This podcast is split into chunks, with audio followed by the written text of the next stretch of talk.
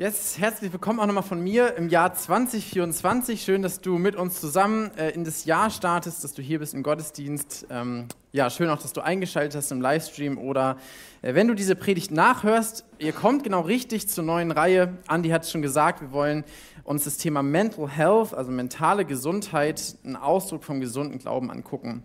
Und wir sind in einer Zeit, wo die Zahl der seelischen Erkrankungen in unserer Gesellschaft immer mehr zunimmt. Die Deutsche Gesellschaft für Psychologie und Psychiatrie spricht von jedem vierten Erwachsenen, der innerhalb eines Jahres eine Diagnose einer psychischen Erkrankung bekommt. Ja, es wird immer wichtiger und ist der zweithäufigste Grund für die Arbeitsunfähigkeit. Das muss man sich mal vorstellen. Also es wird immer relevanter. Wir haben da irgendwie als Gesellschaft ein Problem und gleichzeitig entfremden wir uns als Gesellschaft auch immer mehr vom christlichen Glauben. Das spiegelt sich wieder ähm, in den sinkenden Mitgliederzahlen der großen Kirchen.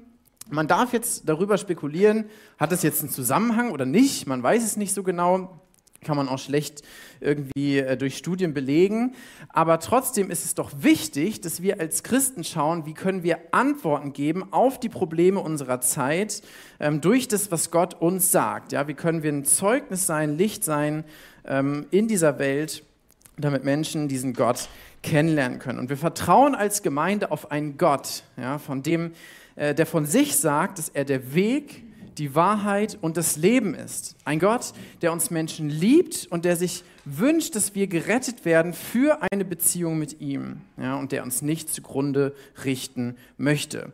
Deswegen schauen wir uns das Thema Mental Health an, deswegen ist das relevant. Und Gott hat uns als Körper, Seele und Geist geschaffen, das werden wir uns später noch ein bisschen angucken. Ja, wir sind nicht nur das eine oder das andere, sondern es hängt zusammen ja, und das eine beeinflusst auch irgendwie das andere.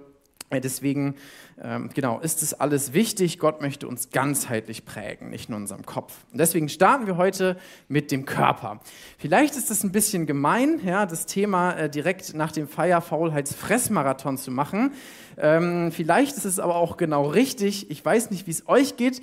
Ich habe mir vor den Feiertagen schon darüber Gedanken gemacht. Man weiß ja, da kommt was. Ja, da kommen jede Menge Kroketten und Ente oder was auch immer ähm, jede Menge frei und man fragt sich, wie überstehe ich das mit minimalem Schaden, was meine Gesundheit angeht.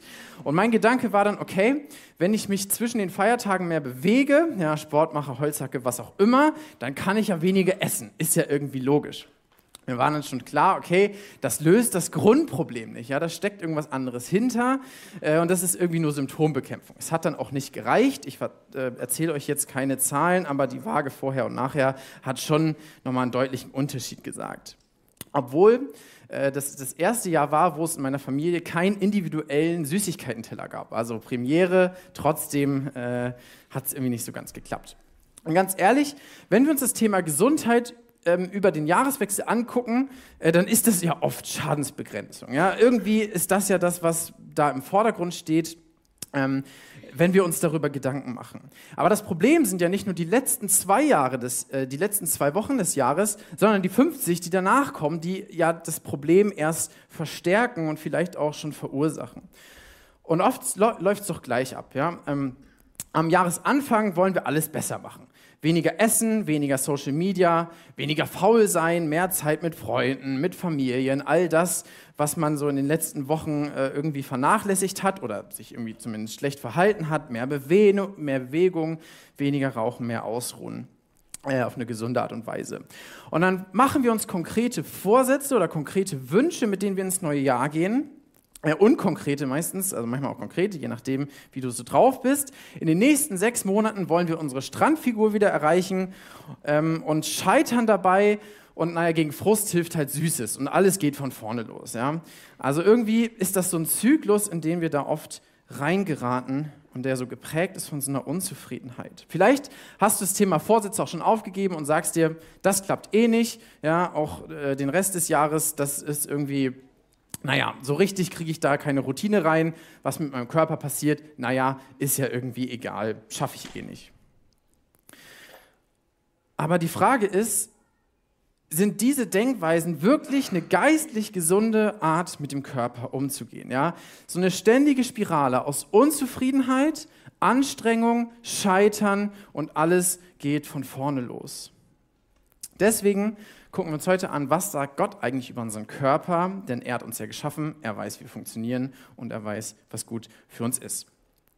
Wenn wir uns das Thema Gesundheit in der Bibel angucken, dann äh, gibt es eine Überraschung. Ja? Die Bibel sagt relativ wenig dazu. Du wirst in der Bibel keinen Gesundheitsplan für dein Leben finden keine Kochrezepte für so eine ausgewogene mediterrane Ernährung, keine 30 Tage Improve Yourself Sportprogramme. Ähm, die Bibel sagt dir nicht, wie viel Schlaf brauchst du genau. Ja, das findest du alles in der Bibel nicht. Dafür gibt es Leute, die im Internet irgendwelche Dinge sagen. Manche sind gut, manche sind schlecht, aber in der Bibel gibt Gott uns wenig konkrete Anweisungen darüber. Und das mag verschiedene Gründe haben. Ähm, ich habe mal drei oder ich möchte jetzt drei an den Anfang stellen. Das sind Mutmaßungen. Also ich die Bibel sagt auch nicht direkt, warum sie nicht so viel darüber sagt. Ähm, irgendwann können wir Gott fragen. Ähm, aber der erste Grund möglicherweise ist, dass die Menschen zur Zeit der Bibel sich um viele Dinge gar keine Gedanken machen konnten, ja? ähm, die wir uns in unserer Zeit machen können. Denn die Fragen ähm, damals in der Zeit waren manchmal ganz, waren doch oft ganz andere. Ja? Es ging doch vielmehr darum, wie überlebe ich den nächsten Tag? Ja, wie kriege ich genug Essen für meine Familie zusammen? Viele Menschen waren Tagelöhner, das liest du zum Beispiel bei Jesus, wie er das Gleichnis macht von den Weingärtnern. Da geht es um Menschen, die kriegen jeden Tag den Lohn für den nächsten Tag. Also das waren ganz andere Fragen. Da hat man sich nicht so viel Gedanken gemacht. Naja, wie ernähre ich mich jetzt gesund? Ja, welche Nahrungsmittel nehme ich und welche nicht? Da gab es halt einfach nicht so viel zur Verfügung für viele Menschen. Ja. Ähm, es gab schon Gebote, auch für das Volk Gottes im Alten Testament, die einen positiven Nebeneffekt auf die Gesundheit hatten, aber dieser Aspekt stand nicht im Vordergrund. Auf der anderen Seite mussten die meisten Menschen sich zur Zeit der Bibel wahrscheinlich auch gar nicht so viele Gedanken um diese Themen machen. Ja, wenn wir schauen, was die Leute in der Bibel so für, für Berufe hatten, die meisten waren Handwerker, waren Landwirte, sie haben den ganzen Tag körperlich schwer geschuftet, um ihre Familien zu ernähren, hatten viel Bewegung. Ähm, da war eher so die Frage, wann ist mein Körper aufgebraucht? Ja, wie lange kann ich das durchziehen oder wie lange kann ein Mensch das aushalten und so gesund äh, leben? Also da ging es gar nicht so sehr um die Fragen, die wir uns heute stellen. Ich sitze den ganzen Tag, ja, 80 Prozent meiner Arbeitszeit ist Sitzen. Wenn ich nach Hause komme, mache ich Predigtvorbereitung, ich sitze. Dann kommt ein Mitarbeitertreffen in der Gemeinde, da sitze ich. Dann spiele ich Schlagzeug, dann sitze ich. Ja, ich bewege immer meine Füße und meine Arme, aber es ist die ganze Zeit, ich bin die ganze Zeit am Sitzen. Und der häufigste Grund für die Arbeitsunfähigkeit ist der Rücken. Ja? Also der klassische Rücken. Äh, ist, ist der Grund dafür und es liegt nicht daran, dass wir zu viel schuften, sondern meistens zu wenig. Ja? Das sind die Probleme unserer Zeit und die Folge ist, von dem zu vielen Schlafen äh, oder zu wenig Schlafen, zu viel Essen, zu viel Trinken, zu wenig Bewegung, äh, sind Krankheiten. Das muss man sich mal überlegen. Viele Menschen, die heute krank werden, werden nicht krank wegen äußerer Umstände, sondern wegen des Lebensstils. Ja? Typ 2 Diabetes, Bluthochdruck, Fettstoffwechselstörung, ähm, Herz-Kreislauf-Erkrankung, die sind oft Lebensstil verursacht. Und äh, vielleicht kennt ihr den Spruch, ja, Sitzen ist das neue Rauchen. Äh, ja, da steckt was hinter. Also das sind Fragen, die wir uns heute stellen und die die Menschen damals sich wahrscheinlich gar nicht stellen mussten. Man muss sich das mal vorstellen. Das wertvollste europäische Pharmaunternehmen hat den Platz an die Spitze durch Abnehmspritzen Ende letzten Jahres geschafft. Ja, ist ein gutes Medikament, gerade für Diabetiker, aber wir merken, äh, wir haben ein Problem. Ja? Da ist irgendwas falsch, dass das das größte Problem ist, was, äh, was die Medizin für uns heute löst. Ja, irgendwie ist da, ist da was faul. Der dritte Grund, der ist jetzt ein bisschen anders. Ähm, der dritte Grund ist, Gesundheit ist nicht alles. Vielleicht kennst du den Spruch, Hauptsache gesund. Menschen sagen dir das, wie Andi gesagt hat, zum neuen Jahr oder wenn sie gerade irgendwie fit geworden sind. Ja, Gesundheit, äh, Hauptsache gesund oder ohne äh, Gesundheit ist nicht alles, aber ohne Gesundheit ist nicht alles nichts. Nur weil wir das häufig sagen, heißt es nicht unbedingt, dass das biblisch wahr ist. Ja? Ähm, wie gesagt, selbst die Gebote im Alten Testament, wo, wo wir heute sagen würden, das hat ähm, positiven Einfluss auf die Gesundheit, steht es für Gott gar nicht im Vordergrund. Ihm war wichtig, dass die Menschen einen anderen Punkt verstehen, nämlich, dass dieses Leben nicht alles ist. Ja? Dieses Leben ist nicht alles und das möchte ich auch bewusst ähm, an den Anfang stellen. Die wichtigste Frage in deinem Leben ist, wo du die Ewigkeit verbringst. Und diese Gedanken über den Körper, die sind klug, also es ist gut, sich darüber Gedanken zu machen, aber wenn für dich nicht geklärt ist, ja, ob du in der Ewigkeit bei Gott bist oder nicht, dann ist diese Frage nach dem Körper für dich zweitrangig. Ja, ist ganz wichtig, Deswegen ähm, schauen wir uns nachher auch verschiedene Aspekte an. Das ist gleichzeitig aber auch eine gute Nachricht für jeden von uns, ja, der Christ ist, der sich für Jesus entschieden hat und mit körperlichen Beschwerden zu kämpfen hat. Ja.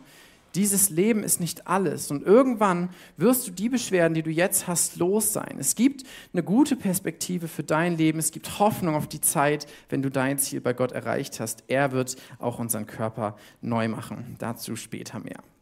Fazit, Gott gibt uns der Bibel wenig konkrete normative Anweisungen, also wenig Gebote ähm, zum Thema Gesundheit. Ein paar gibt es, ein paar Prinzipien, die schauen wir uns nachher auch, auch noch an. Was in der Bibel aber einen viel höheren Stellenwert einnimmt, ist die Frage davor. Ja? Da geht es gar nicht unbedingt um die Frage, wie ernähre ich mich gesund, wie bewege ich mich gesund, wie habe ich genug äh, Ruhe, sondern wie denkst du über deinen Körper? Was für ein Bild hast du über deinen Körper und wie denkt Gott darüber? Diese Frage wollen wir uns jetzt am Anfang anschauen und dafür gehen wir in den ersten Korintherbrief. Wenn du eine Bibel dabei hast, kannst du sie gerne mit aufschlagen. Ähm, du wirst den Text aber auch mit vorne an der Folie sehen. Ähm, ins sechste Kapitel ähm, wollen wir uns aufmachen. Und die Empfänger des Briefes, also die Korinther, das waren Christen in einer äh, griechischen Gegend, beziehungsweise in, also heute, ähm, genau, wäre es dann eben Griechenland, das war Teil von diesem griechischen römischen Reich. Ähm, und die Menschen, die diesen Brief bekommen, die leben in einer Zeit, wo viele Leute einen negativen Blick über den Körper hatten. Ja, das galt sowohl für die griechischen Ideologien als auch zum Beispiel für esoterische Strömungen wie die Gnosis. Die hat den ersten Christen große Probleme gemacht. Und viele Menschen haben, haben dieses Körperliche und dieses Geistliche getrennt. Ja? Also der Körper war Materie, Materie ist schlecht und deswegen ist der Körper auch schlecht. Ähm, und das Geistliche, das ist wichtig und das ist gut. Darauf kommt es an. Und äh, irgendwie leben wir in einer ganz ähnlichen Zeit. Ja, wenn ich, wenn ich davon überzeugt bin, dass mein Körper ein Zufallsprodukt von, ähm, ja, von ja, Millionen von Würfeln ist und insgesamt haben Leute so ausgerechnet einen zweistelligen Wert vom Material hat, also 20 Euro oder was weiß ich, da muss ich mir nicht wundern, wenn ich von meinem Körper nicht so viel halte. Also wir sind da, glaube ich, gar nicht so weit von weg von dieser Vorstellung, naja, was, was ist schon der Körper? Ja, der geht eh irgendwann kaputt. Ähm, warum muss ich mir darüber Gedanken machen? Und diese Geringschätzung vom Körper hat zu zwei Extremen geführt. Es gab Menschen, die haben sehr asketisch gelebt. Ja, die haben gesagt, ich äh, esse nichts, ja, ich äh, halte mich von ganz vielen Sachen fern. Dazu gehörte dann auch äh, so eine Enthaltsamkeit von Sexualität jeglicher Art. Ähm, die haben sich von allem ferngehalten, haben ihren Körper geknechtet und ähm, das war so ihre Identität. Ja. Dann gab es das andere Extrem und das war besonders ein Korinthenproblem, nämlich dass Menschen gesagt haben, das Geistliche ist wichtig, was ich mit dem Körper mache, ist egal. Ja. Äh, völlig egal, das hat wenig Relevanz. Ähm, und äh, die Folge war, dass diese Menschen in Korinth, das schreibt Paulus dann vorher, ähm, naja, Diebstahl, ähm, Sexualität jeglicher Art und jeglicher Couleur ähm, und ähm, auch das Thema Konsum von allen möglichen Stoffen, das war das Normale, ja? weil es war einfach egal, was ich mit meinem Körper anstelle. Für manche war es sogar Teil der Religion, dass ich mich in allen möglichen Exzessen verliere. Das ist die Situation, in der Paulus diesen Text schreibt. Und die Korinther, den schreibt Paulus dann und er sagt, ihr, wenn ihr Jesus angenommen habt, ihr habt ein neues Leben geschenkt bekommen. Ihr seid neue Menschen, ja. Ihr habt einen neuen Herrn in eurem Leben ähm, und er möchte euch verändern. Er gibt euch einen Neuanfang. Und die Korinther fragen sich berechtigterweise, was hat das jetzt für Auswirkungen auf mein Leben? Was denkt Gott über meinen Körper? Und Paulus schreibt dann diesen Text und äh, vielleicht werdet ihr euch gleich wundern, hä, was hat das mit Essen und Bewegung zu tun? Ich lese ab Vers 12. Alles ist mir erlaubt, aber nicht alles ist nützlich. Alles ist mir erlaubt, aber ich will mich von nichts beherrschen lassen. Die Speisen sind für den Bauch und der Bauch für die Speisen. Gott aber wird sowohl diesen als auch jene zunichte machen. Der Körper aber ist nicht für die Hurerei, sondern für den Herrn und der Herr für den Körper. Gott aber hat den Herrn auferweckt und wird auch uns auferwecken durch seine Macht. Wisst ihr nicht, dass eure Körper Glieder Christi sind? Soll ich denn die Glieder Christi nehmen und zu Gliedern einer Hure machen? Auf keinen Fall. Oder wisst ihr nicht, dass wer der Hure anhängt, ein Körper mit dir ist? Denn es werden, heißt es, die zwei ein Fleisch sein. Wer aber dem Herrn anhängt, ist ein Geist mit ihm. Also wir merken, die Fragen, die sich hier stellen, das sind Fragen der Sexualität. Ja, vielleicht ähm, ne, ist jetzt die Frage, okay, was hat das mit unserem Thema zu tun? Das ist ja schon nochmal speziell. Ähm, was Paulus hier in diesem Text klar macht, ist, wie denkt Gott eigentlich über unseren Körper? Das gucken wir uns heute schwerpunktmäßig an. Ähm, also das Thema Sexualität ist hier zweitrangig, aber anhand dieses Beispiels macht er so gut klar, wie sollen wir darüber denken. Ja, und auch die Kapitel vorher und nachher gehen viel um diese Fragen von Sexualität und Ehe. Ähm, das Erste, was Paulus hier sagt, da ist nicht so ganz klar, dieses alles ist mir erlaubt, ist das jetzt was, was er sagt oder ist das ein Zitat, was die Korinther ihm geschrieben haben und er geht darauf ein? Ähm, ist vielleicht auch nicht ganz so relevant für diese Frage. Das Spannende ist seine Antwort.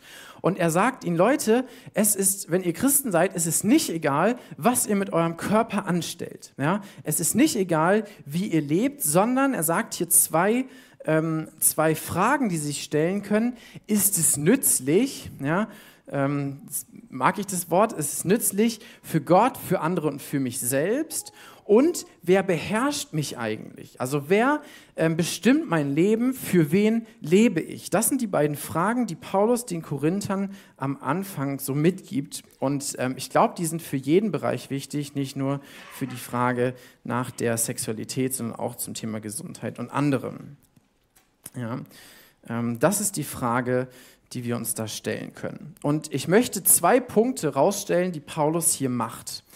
Ähm, der erste Punkt, der sich durch den Text zieht, ist, Gott hat unseren Körper mit einem Ziel geschaffen.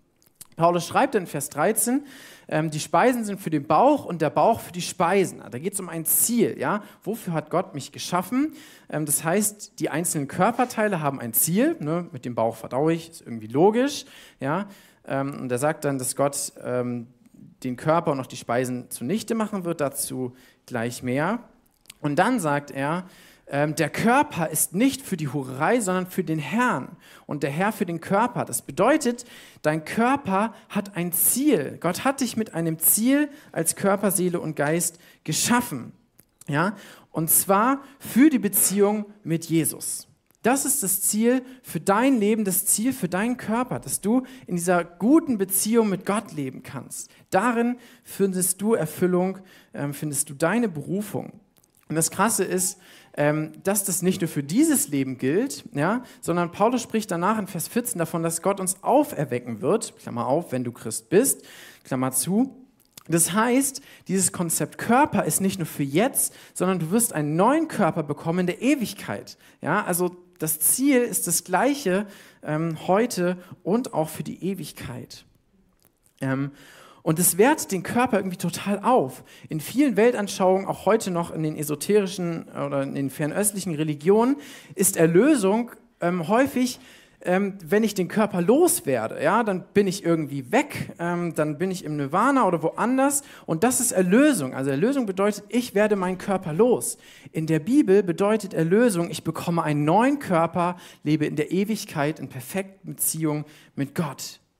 Das ist das Ziel, das ist das Bild von Körper in der Bibel. Ja?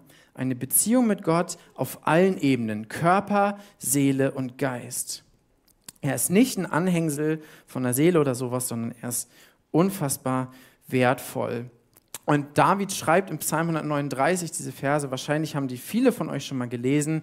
Du bildetest meine Nieren, du wobst mich in meiner Mutter Leib. Ich preise dich darüber, dass ich auf erstaunliche, ausgezeichnete Weise gemacht bin. Wunderbar sind deine Werke und meine Seele erkennt es sehr wohl. Das ist der Körper, ja, ein Kunstwerk von Gott. Und ich weiß nicht, ob du das über dich sagen würdest. Ja? Ich weiß nicht, ob es hier irgendjemanden gibt, der sagt, ich bin zu 100% mit meinem Körper zufrieden und könnte das so über mich sagen. Ja? Äh, ich bin wunderbar, erstaunlich, ausgezeichnet von Gott geschaffen. Ich glaube, das hat, das hat natürlich Gründe. Ja? Unser Körper ist gezeichnet von der Sünde, von der Trennung mit Gott. Es ist nicht alles in Ordnung in dieser Welt. Ja? Es ist viel kaputt und das gilt natürlich auch für unseren Körper. Und trotzdem bleibt es ein Wunder, bleibt es ein Geschenk, das du von Gott bekommen hast. Ja? Dieses Zusammenspiel aus Gewebe, Physiologie, chemischen Prozessen ist genial und ich liebe das, das äh, zu studieren und mehr kennenzulernen. Und die Frage ist, ist das das, wie du darüber denkst? Ja? Ähm, oder schaust auf das, was andere Menschen über dich denken oder über dich sagen, über das, wie du aussiehst, ja, wie du so bist? Ähm, geht es dir darum, wie du über dich selbst denkst oder geht es dir darum, wie Gott über dich denkt? Denn das ist es, was zählt, sowohl für deinen Körper als auch über dein Leben, wenn du eines Tages vor ihm stehst. Ja? Denn Gott hat dir die Verantwortung über deinen Körper gegeben. Ja, das ist ja der, der erste Raum, so wo wir Verantwortung haben für, für unseren Körper, für uns selber. Und er wird dich natürlich auch zur Rechenschaft darüber stellen, wie du mit dem umgehst, was er dir gibt. Ja? Und je nachdem, wie deine Beziehung zu deinem Schöpfer ist, gehst du natürlich mit dem Körper als Teil des Geschöpfes um. Ja, wenn du eine gute Beziehung zu deinem Schöpfer hast, dann ist doch die logische Konsequenz, dass wir auch eigentlich, müsste man meinen, gut mit dem umgehen, was er uns gegeben hat. Ja, und zum Schlechten natürlich auch so. Gott hat dir den Körper geschenkt als Verantwortungsbereich und er ist wunderbar gemacht und genial. Das ist das Ziel, das Gott mit unserem Körper hat, diese Beziehung zu Christus. Dann macht Paulus aber ein zweites Prinzip deutlich, und zwar der Körper in dieser Zeit ist vergänglich. Und das ist natürlich auch ganz wichtig zu sehen. Ja? Ähm, wir haben diese Bestimmung der Beziehung mit Gott, das ist das Ziel, ja? aber wir werden einen neuen Körper bekommen und das, was in dieser Zeit besteht, das hält nicht für immer. Egal wie gut du versuchst, gesund zu leben, du wirst nie gesund bleiben. Irgendwann, wenn Jesus vorher nicht wiederkommt, werden wir sterben, dein Körper wird immer mehr kaputt gehen und alles, was wir tun können, ist das Unausweichliche zu verhindern. Ja, und deswegen ist es so wichtig, dass wir diese Perspektive Ewigkeit haben. Und gerade für Menschen, die in Verfolgung leben, ja, die Christen sind und deswegen Schaden nehmen an ihrem Körper, weil sie getötet werden, weil sie verletzt werden, weil sie angegriffen werden für ihren Glauben. Das ist total wichtig zu wissen, hey, es gibt eine Perspektive Ewigkeit. Es ist Teil meines Glaubens, dass ich vielleicht auch körperlich leide ähm, für Jesus. Und Paulus macht es dann eben an diesem Prinzip da. Er sagt, es gibt Körperteile, also diese kleinen Ziele, sage ich mal, die haben ihre Bestimmung für diese Zeit. Ja? Zum Beispiel der Bauch, der dient dafür, Speisen zu verdauen ähm, auf eine geniale Art und Weise, aber in der Ewigkeit brauchen wir das nicht mehr. Ja? Jetzt sind wir davon abhängig, ja? unser Leben hängt davon ab, dass unser Bauch funktioniert, aber irgendwann ähm, sind wir nicht mehr davon abhängig, weil Gott dann alles neu macht und wir nicht mehr sterben werden. Jetzt könnte man ja denken, oder die Korinther könnten jetzt auf die Idee kommen, okay, ich habe Sexualorgane, die Sexualorgane haben ein Ziel, ich soll sie verwenden, dann tue ich das auch, ja? Und dann ist doch egal, wie ich lebe. Könnte man jetzt ja nach diesem Prinzip denken. Ähm, und deswegen ist es so wichtig, dass Paulus sagt, es gibt ein großes Ziel und du setzt deinen Körper nur innerhalb dieses großen Ziels ein. Wenn etwas deine Beziehung zu Christus schädigt, ja, das ist ja das, der Körper ist für den Herrn, wenn etwas deine Beziehung zu Christus schädigt, dann entspricht es nicht dem Ziel, das Gott damit hat. Und das ist das, was die Bibel Sünde nennt, ja, Zielverfehlung. Ähm, das ist das Prinzip, was Paulus hier so auf den Punkt bringt. Und Gott begrenzt Sexualität auf einen Schutzrahmen, ja, weil, weil er das geschaffen hat als körperliche und auch emotionale Verbindung zwischen zwei Menschen. Wenn ich die immer wieder verbinde, auseinanderreiße, dann nehmen wir Schaden und deswegen hat Gott es auch um unsere Willen in diesen Schutzraum der Ehe zwischen Mann und Frau gestellt. Ja. Alles, was wir außerhalb leben, und das bedeutet Hurerei, also die Porneia im Griechischen, nämlich Sexualität außerhalb der Ehe, alles, was wir außerhalb leben, stört die Beziehung mit Gott. Und deswegen ist das sozusagen ein Missbrauch von dem, was Gott uns mitgegeben hat, weil es vom Ziel des Körpers abweicht. Jetzt kann man natürlich fragen, okay, das ist Thema Sexualität. Ähm, gilt das denn auch für andere Lebensbereiche, wenn es jetzt um Gesundheit geht? Ja, also wir gehen ja auch noch anders mit unserem Körper um, nicht nur Sexualität. Gilt das da auch? Kann es auch passieren, dass wir in dieser Art und Weise davon abweichen? Und die klare Antwort ist ja und nein. Auf der einen Seite ist das Thema Sexualität was Besonderes, weil da eben diese Verbindung entsteht, die in direkter Konkurrenz zur geistlichen Verbindung mit Christus ist. Das schreibt Paulus da ja in Vers 16. Auf der anderen Seite, ähm, oder das bedeutet auch, ähm, das sagt Jesus an anderer Stelle zum Thema Essen, dass ähm, der Bauch einfach dafür da ist. Und Jesus macht deutlich, was ich esse. Ja? Das macht mich nicht angenehm vor Gott oder das schädigt nicht meine Beziehung zu Gott. Ja? Es ist egal, ob du Salami vom Discounter isst oder ob du veganes Tofu isst, das hat nicht unmittelbar einen Einfluss auf deine Beziehung mit Gott. Das ist ganz wichtig. Man kann sich natürlich fragen, okay, was ist jetzt weise? Was, wie sind wir jetzt ein gutes Zeugnis? Wie bin ich ein gutes Vorbild? Aber erstmal darfst du alles essen. Ja? Das ist ganz wichtig, dass die Bibel da keine Einschränkung macht. Hauptsache, du kannst es genießen und bist Gott dankbar für das, was er gibt. Auf der anderen Stelle gibt es durchaus auch Sünde in der Bibel, die mit dem Umgang mit dem Körper zu tun hat. Ja?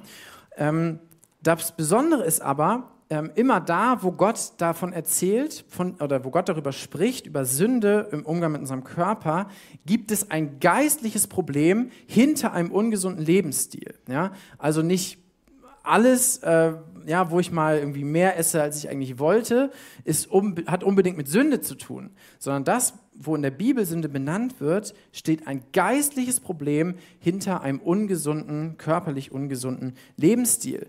Und das, was dahinter steckt, ist, dass wir uns Erfüllung erhoffen von Dingen, ja, die wir eigentlich in Gott bekommen. Ja? Das heißt, es rückt etwas anderes in unserem Leben an der Stelle Gottes.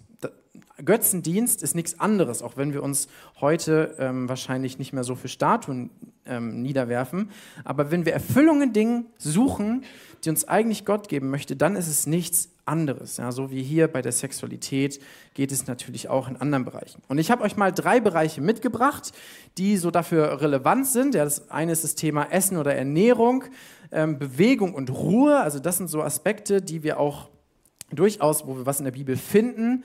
Ähm, ist jetzt erstmal unübersichtlich, ich erkläre das gleich, ähm, wo Gott was drüber sagt. Es gibt auch noch andere Bereiche ja, zum Thema Hygiene und auch die Verbindung zwischen emotionaler Entgleisung und Gesundheit. Also Jezorn zum Beispiel hat auch eine Verbindung, ganz spannend. Ähm, in den Sprüchen steht da ein bisschen was drüber. Aber ich beschränke mich jetzt erstmal auf diese drei. Und wir finden in der Bibel immer wieder Situationen, wo, wo, wo Gott einen ungesunden Umgang mit dem Körper mit Götzendienst verknüpft, beziehungsweise wo dieser Götzendienst einen ungesunden Lebensstil als sekundäre Folge hat. Ja? Ein Beispiel ähm, ist das Thema Ernährung. Wir finden da meistens ein zu viel oder ein zu wenig. Paulus spricht dann zum Beispiel in Galata von der Völlerei oder dem Trinkgelage. Ja, also davon, da geht es um Alkoholexzesse. Und er spricht davon, dass es eine Auswirkung ist wenn meine menschliche Natur über mein Leben herrscht, ja, dann ist die Völlerei oder, das, oder ne, Alkoholexzesse ist eine Auswirkung, also ein Lebensstil, der, der erfolgt, weil ich irgendwie ein Prioritätenproblem in meinem Leben habe, weil diese Frage, wer herrscht über mein Leben, nicht beantwortet ist. Paulus schreibt dann auch in Philippa davon, ähm, äh, das von Menschen, deren Gott der Bauch ist. Ja, und da merken wir, okay, das ist definitiv was mit Götzendienst. Und da frage ich mich schon, ja, wenn ich angucke, okay, ich esse gerne und ich esse auch gerne viel und ich esse auch gerne schnell und ich esse auch manchmal im Tunnel, äh, habe ich da ein Problem. Ja? Äh, wenn, wenn eigentlich Essen doch oft ein Ausdruck von Gemeinschaft ist und ich bin dann total fokussiert, äh, da stimmt doch was mit meinen Prioritäten nicht. Ne? Und dann lese ich diesen Vers, deren Gott der Bauch ist ups, ja. Also wir merken, das ist gar nicht so weit weg. Und äh, die Frage ist, steckt da ein geistliches Problem hinter? Das Gegenteil, zu wenig. Paulus spricht von Askese, zum Beispiel an die Kol äh, Kolosser. Ja, das sind Leute, die, die enthalten sich bewusst von Speisen äh, und auch das Thema Sexualität und Ehe. Und er sagt, eigentlich tun sie das, weil sie ihre menschliche Natur befriedigen wollen. Ja, das ist ein Ausdruck von Stolz. Das hat nichts damit zu tun, Gott gefallen zu wollen oder besonders selbstbeherrscht zu wollen, sein zu wollen. Das ist ein Ausdruck von Stolz und auch da steckt was Geistliches hinter. Bewegung, ähnliches Prinzip, zu viel. Ja, wir können in so einen Körperkult kommen und das ist irgendwie diese, dieses Paradox unserer Zeit. Auf der einen Seite haben wir ein Gesundheitsproblem, auf der anderen Seite ähm, gibt es viele Menschen, die sich da total reinsteigern. Wie kann ich mich gesund ernähren? Wie kann ich 100 Prozent geben, damit ich möglichst viel von meinem Körper habe?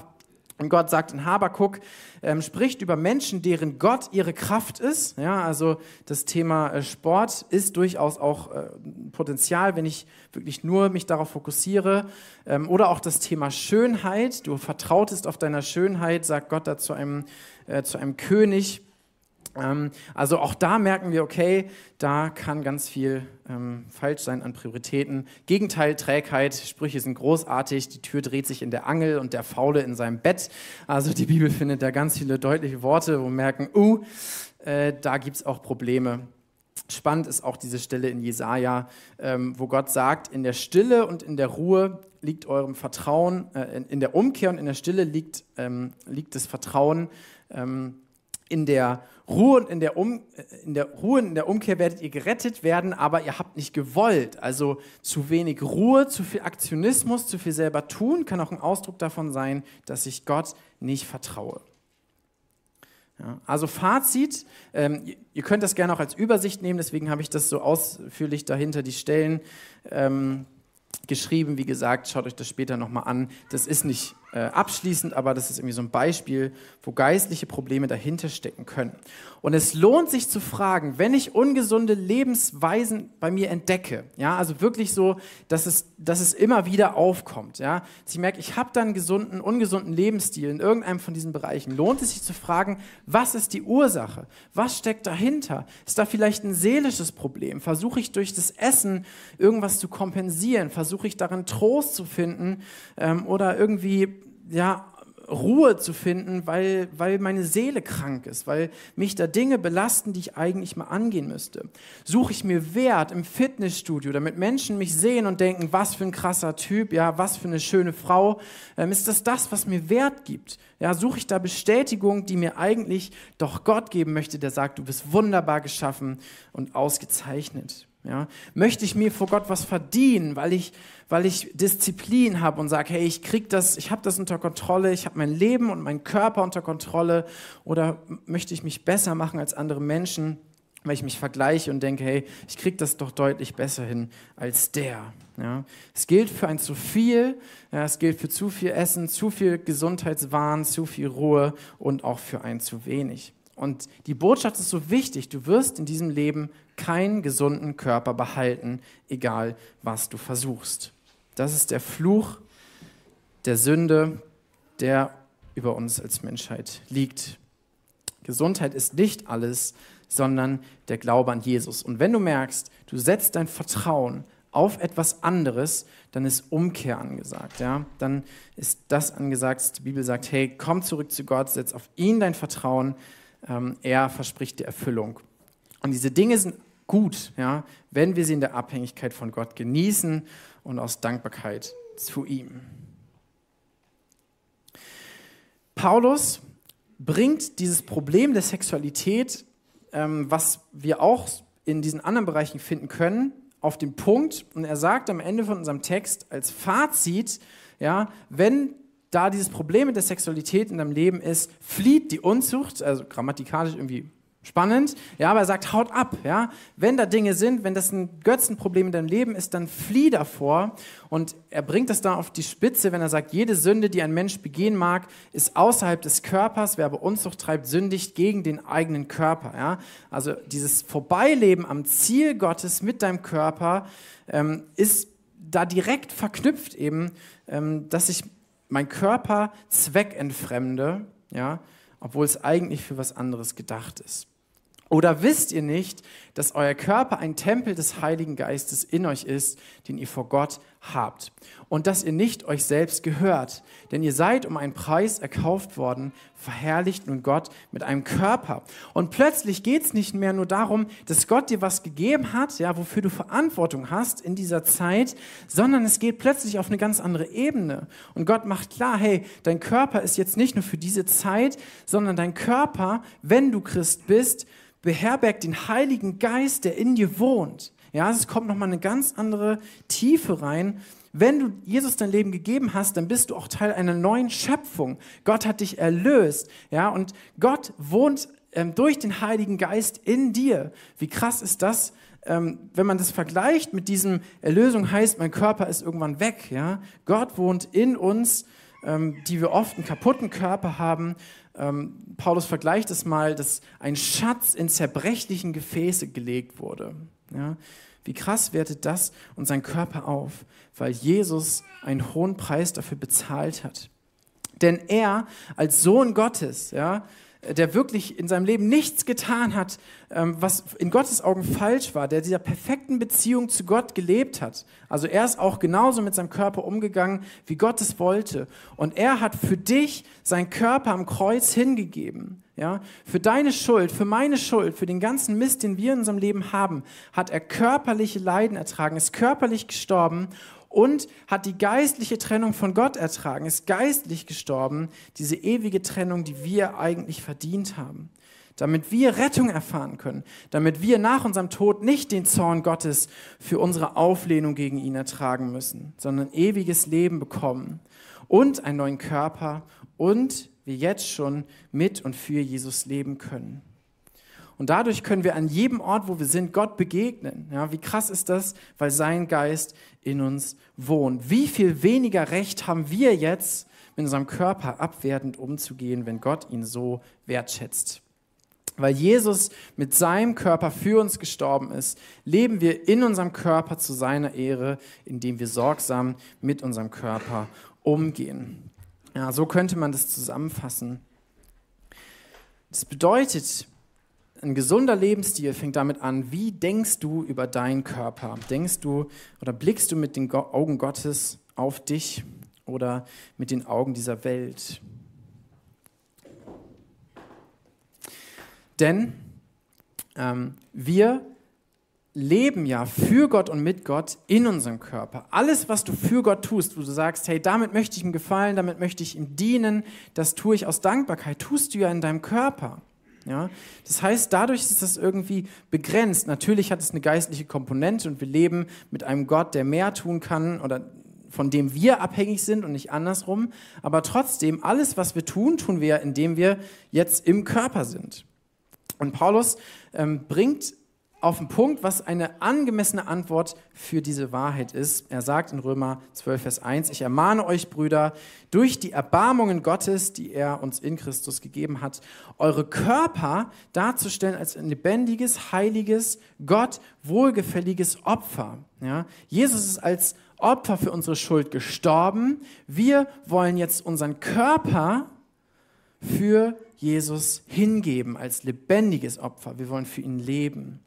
Das ist die Antwort auf Gottes Gnade, die Aktion, äh, die Reaktion auf Gottes Aktion. Ja? Er schreibt nicht, gib dein Gehirn für Gott hin, gib deine Gedanken für Gott hin, sondern gib deinen Körper für ihn hin. Das ist alles. Ja? Wir leben in unserem Körper für Jesus. Und Gott wird uns auch am Ende für das verantwortlich machen, was wir in unserem Körper getan haben.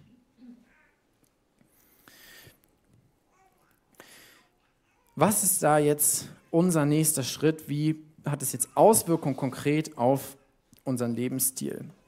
Und ähm, es gibt ein grundsätzliches Prinzip, das daraus folgt. Ja, ich möchte mit meinem Körper sorgsam umgehen aber die Bibel sagt wenig darüber, was das konkret bedeutet. Ja, also es gibt wenig Gebote, das darfst du essen, das darfst du nicht essen, das ist gesund, das ist ungesund, so viel musst du Sport machen, so viel Intensivminuten pro Woche. Ja, ähm, das ist alles nichts, wo die Bibel uns klare Aussagen gibt. Das heißt, die Anwendung ist in vielerlei Hinsicht eine Weisheitsfrage. Das ist ganz wichtig wenn ich jetzt Dinge sage, dann musst du das nicht genauso machen. Wenn du es nicht machst, ist das nicht unbedingt ein Problem vor Gott. Ja, es sind Ideen, wie wir oder nach welchen Prinzipien wir gesund leben können. Und es ist sehr individuell. Ja, jeder von uns bringt andere Fähigkeiten mit sich. Jeder von uns hat andere Vorerkrankungen, andere Fitness, anderen Stoffwechsel, ähm, andere Lebenssituationen. Manche haben Kinder und haben äh, wenig Zeit, manche haben keine Kinder und haben auch wenig Zeit.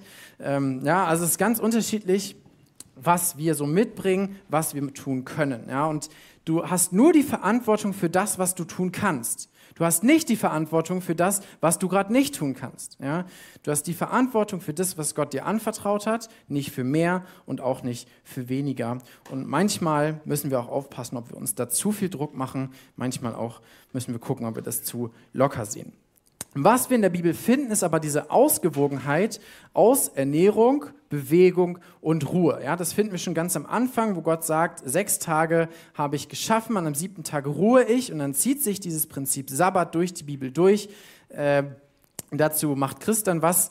Ähm, super wichtig, super schwer. Ich blicke äh, ängstlich, vorfreudig auf die Predigt, ähm, aber es ist ein total wichtiges Prinzip. Ja, es geht immer wieder um diese, Aus, auf, äh, um diese Ausgewogenheit aus Bewegung, aus Arbeit, aus Ruhe und aus Nahrungsaufnahme. Ja, das spiegelt sich auch in unserem Stoffwechsel wieder. Es geht darum, dass ich genau das zu mir nehme, was ich auch verbrauche. Ja, wenn ich mehr zu mir nehme, dann nehme ich irgendwann zu. Wenn ich weniger zu mir nehme, dann nehme ich irgendwann ab. Und bei beiden ja, können wir krank werden. Also das ist so ein bisschen das Grundprinzip, was wir finden.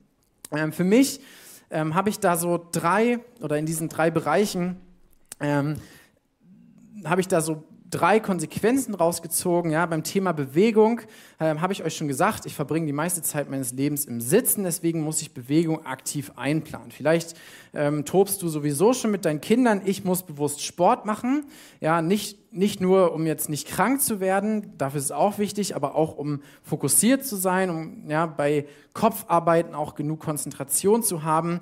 Ähm, mir hat es geholfen, das an den gleichen Wochentagen zu machen, damit da so eine Routine reinkommt und ich das auch besser machen kann, auch wenn ich gerade mal keinen Bock habe. Ja, manchmal ist es auch wichtig, Dinge zu tun, auf die man keinen Bock hat. Vielleicht hast du eine körperliche anstrengende Arbeit, dann kannst du das vielleicht auch ignorieren.